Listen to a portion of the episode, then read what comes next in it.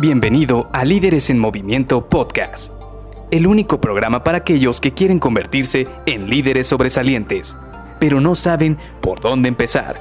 Te revelaremos los secretos mejor guardados que te ayudarán a triplicar los resultados de tu equipo. Con ustedes, su anfitrión, mentor en temas de liderazgo, CEO de Líderes en Movimiento y entrenador Pokémon que presume haber atrapado a todos en su Game Boy clásico, Luis García.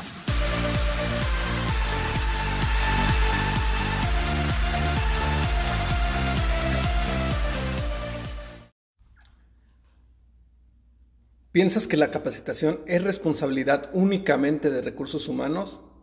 Hola, ¿qué tal? Soy Luis García y te doy la bienvenida a Líderes en Movimiento Podcast y hoy vamos a platicar precisamente de este tema porque pareciera ser un poco polémico.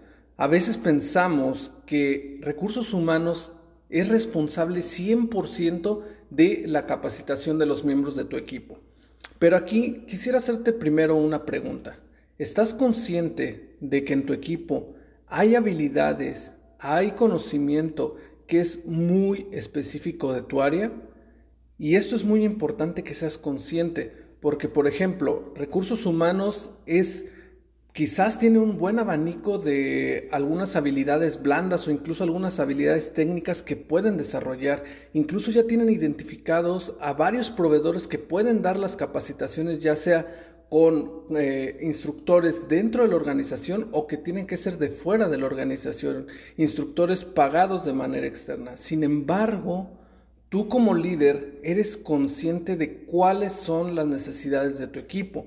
Digo, previamente estuvimos hablando en algunos episodios de cómo detectar las fortalezas y las áreas de oportunidad de tus colaboradores. Y para haber hecho esto, tú tuviste que ser consciente de cuáles son estas actividades específicas que cada uno de tus colaboradores tiene que realizar. Y tú eres consciente de qué tipo de especificaciones tiene que cumplir cada una de estas actividades, cuánto tiempo le va a llevar, qué tipo de habilidades tiene que tener cada colaborador para cumplirlas e incluso qué tipo de conocimiento preparación tuviera que tener cada uno de ellos.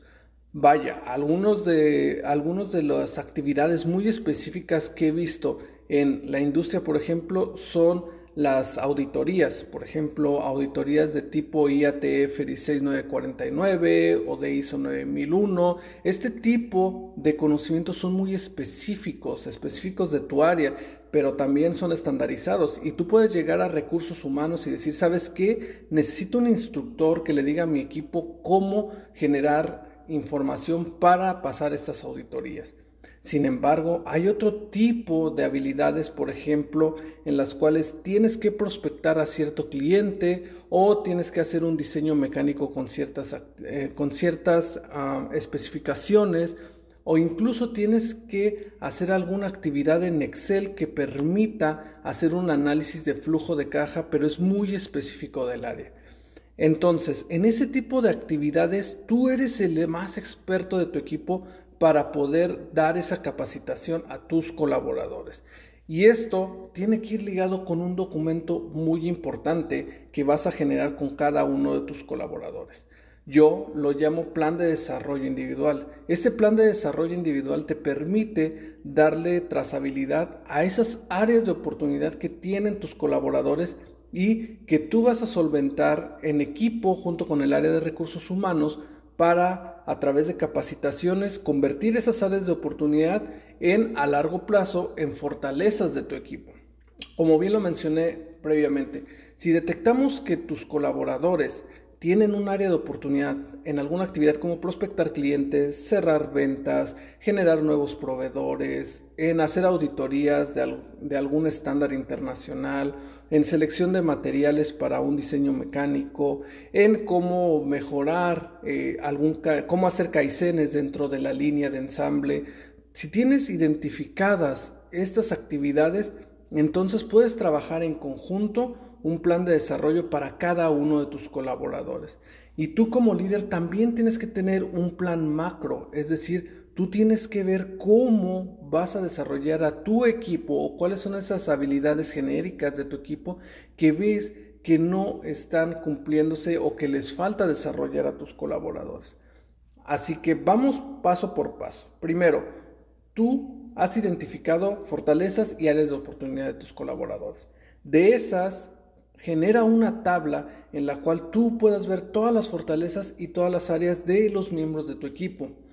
Ahora enfócate en el 80-20, un término muy conocido, el término de Pareto. Vamos a enfocarnos en ese 20% de áreas de oportunidad de tus colaboradores que sabes que le van a aportar 80% de impacto a los indicadores de tu equipo. Supongamos que ese 20% de actividades es prospectar clientes o cerrar ventas, por mencionar algunos.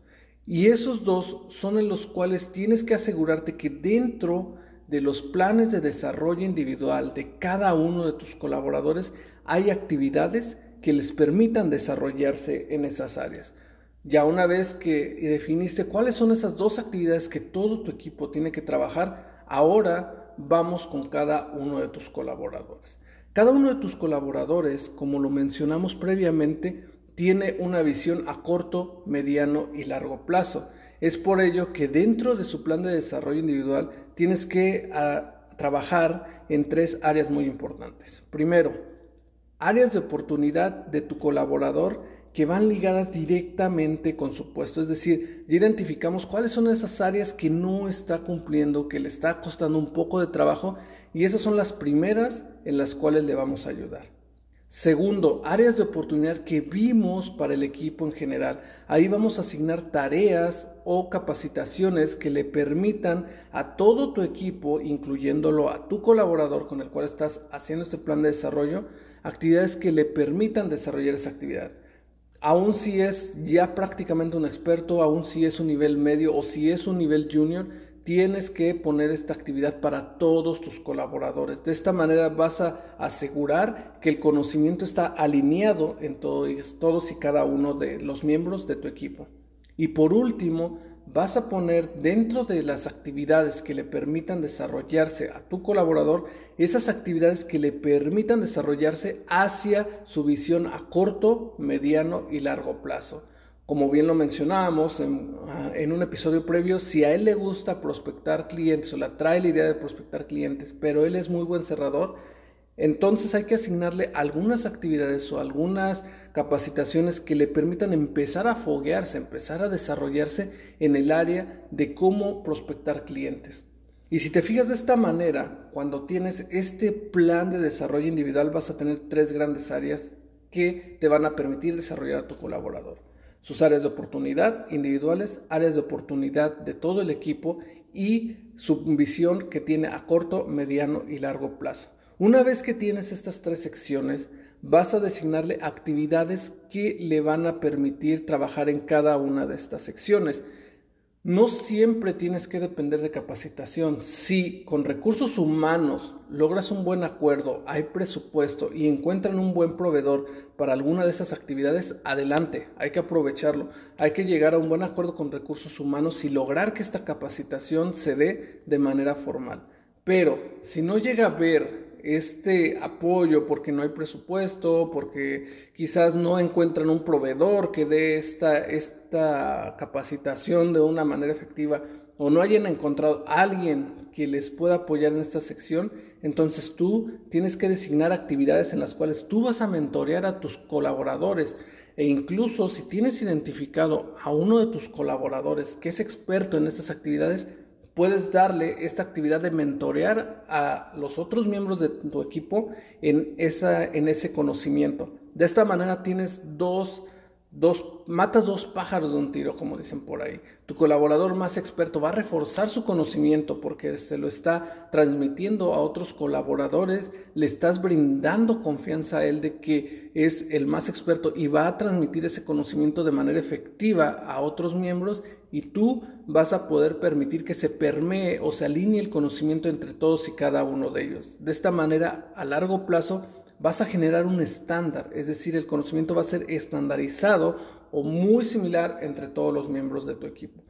Así que te dejo esto para que lo empieces a trabajar, para que lo empieces a analizar y veas cómo te funciona. Muchas gracias por escucharme y nos vemos en el siguiente episodio. Bye.